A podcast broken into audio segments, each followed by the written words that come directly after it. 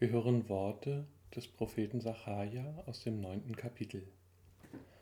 Du Tochter Zion, freue dich sehr, und du Tochter Jerusalem, jauchze. Siehe, dein König kommt zu dir, ein Gerechter und ein Helfer, arm und reitet auf einem Esel, auf dem Füllen einer Eselin. Denn ich will die Wagen vernichten in Ephraim und die Rosse in Jerusalem.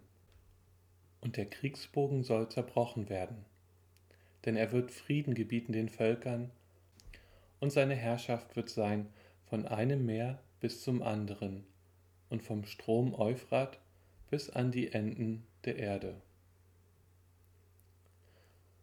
Der Friede Gottes, die Gnade unseres Herrn Jesus Christus und die Gemeinschaft des Heiligen Geistes sei mit uns allen. Amen. Es fällt mir schwer, die Worte Zacharias zu lesen und nicht gleichzeitig die Melodie des Liedes Tochter Zion zu summen. Was ich an dem Lied so mag, es spricht nicht aus, wen es besingt. Dadurch wird das Lied dem Text des Propheten gerecht. Denn der Prophet wusste auch nicht, wer denn der König sein wird, der seinem Volk und der ganzen Welt Frieden bringt. Natürlich denken wir aus christlicher Perspektive sofort an Jesus. Und auch die Autorinnen des Gesangbuches haben das Lied ja nicht grundlos in den Advent gestellt. Selbst Matthäus, der Evangelist, interpretiert schon vor fast 2000 Jahren, dass Jesus, der bei Sacharja prophezeite, König ist und deswegen auf einem Esel nach Jerusalem reitet. Als Christinnen und Christen müssen wir uns aber dann zurecht kritisieren lassen, wo denn der bei Sacharja prophezeite Frieden geblieben ist. Es herrscht kein Frieden in unserer Welt, so wie er angekündigt wurde. Nicht mal im Ansatz. Also erinnert uns die Adventszeit daran, dass wir auf die Wiederkehr Jesu warten, damit wir dann endlich den Frieden erfahren, den unsere Welt auch braucht den wir brauchen. Der Advent ist beides. Er ist Vorfreude auf das alljährliche Weihnachten und er ist Hoffnung auf Jesu Wiederkehr. Natürlich sehne ich mich dieser Tage in unserem gegenwärtigen Leben auch nach einer Wiederkehr zur Normalität, wie sie zum Beispiel noch vor einem Jahr geherrscht hat. Und ich vermute mal, ich bin damit nicht allein. Wir warten also ganz weltlich gesprochen zu dieser Zeit auch auf eine Ankunft. Endlich das perfekte Mittel gegen diese Pandemie zu finden und dem Ganzen ein Ende zu setzen. Doch auch wenn die Wiederkehr zur Normalität auch schon großer Grund zur Freude wäre, weil wir endlich wieder mehr beisammen sein könnten, diese Normalität ist doch weit entfernt von der Welt, die uns der Prophet beschrieben hat. Denn auch vor einem Jahr war unsere Welt nicht gerecht und sie war schon gar nicht friedlich. Und wäre Jesus tatsächlich vor einem Jahr wiedergekehrt, hätte er sehr viel zu tun gehabt, um den Worten Zacharias zu entsprechen. Das geht schon los bei dem Impfstoff. Vor einigen Tagen habe ich eine Weltkarte gesehen, in der alle Länder farblich unterschieden waren. Die einen waren für patentfreie Impfstoffnutzung und die anderen waren dagegen. Wenn Sie jetzt die Augen schließen und sich die Karte vorstellen, dann wissen Sie genau, welche Länder farblich wohin gehören. Es ist die Unterscheidung zwischen der sogenannten westlichen Welt und der Länder, die wir dem globalen Süden zuordnen.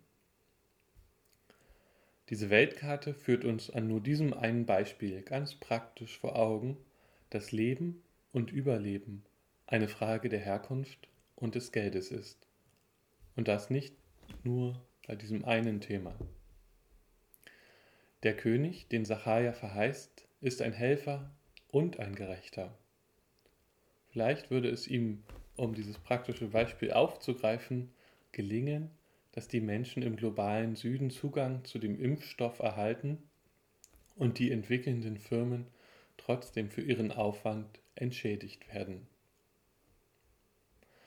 Der heutige Text hat einen spannenden Einschub, der beim ersten Lesen gar nicht so sehr auffällt. Der gerechte König wird angekündigt und es wird gesagt, dass er der ganzen Welt Frieden bringt. Dazwischen steht, dass Gott das Kriegsgerät zerstören wird. Das heißt, Gott sichert diesem König seine Unterstützung zu. Und es ist ja irgendwie fast schon selbstverständlich, dass wir Gottes Hilfe brauchen, wenn wir diese Welt zu einem besseren Ort machen wollen. Advent bedeutet, sich darauf vorzubereiten, dass Jesus in unsere Welt kommt. Aber es klingt oft so passiv. Ich denke nicht, dass es so passiv gemeint ist, wie es klingt. Ich denke, uns ist ein aktiver Part zugedacht. Wir sollen vielleicht selber daran arbeiten, dass Gottes Friede in der Welt spürbar wird, indem wir für diesen Frieden eintreten.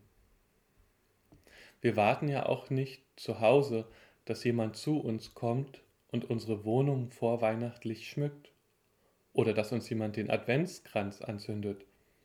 Das machen wir schon selber. Wir dekorieren aktiv unsere Wohnungen und Gärten und bereiten sie so auf Weihnachten vor.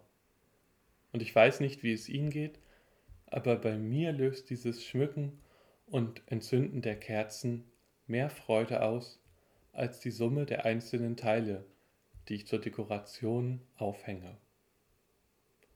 Indem ich jede Woche aktiv eine Kerze mehr anzünde, komme ich jede Woche innerlich Weihnachten ein Stück näher. Indem wir daran arbeiten, diese Welt friedlicher und gerechter zu machen, oder indem wir zu Helfenden werden, kommt diese Welt der Beschreibung des Propheten etwas näher. Dafür müssen wir auch nicht ehrfürchtig auf das ungerechte Weltgeschehen blicken. Niemand erwartet von uns, wie ein gerechter König über die ganze Welt zu herrschen. Aber vielleicht gelingt es uns, Helfende zu werden, für Menschen in unserer Umgebung zum Beispiel. Ich hoffe, viele von uns können einfach die kommenden Wochen als stressfreie Auszeit im engsten Familienkreis annehmen. Aber ich weiß auch, dass es Menschen gibt, denen es gerade in der jetzt kommenden Zeit schwerfällt, Abstand zu halten und alleine zu sein. Wir müssen also kreativ werden und diesen Menschen durch kleine Gesten Freude verschaffen.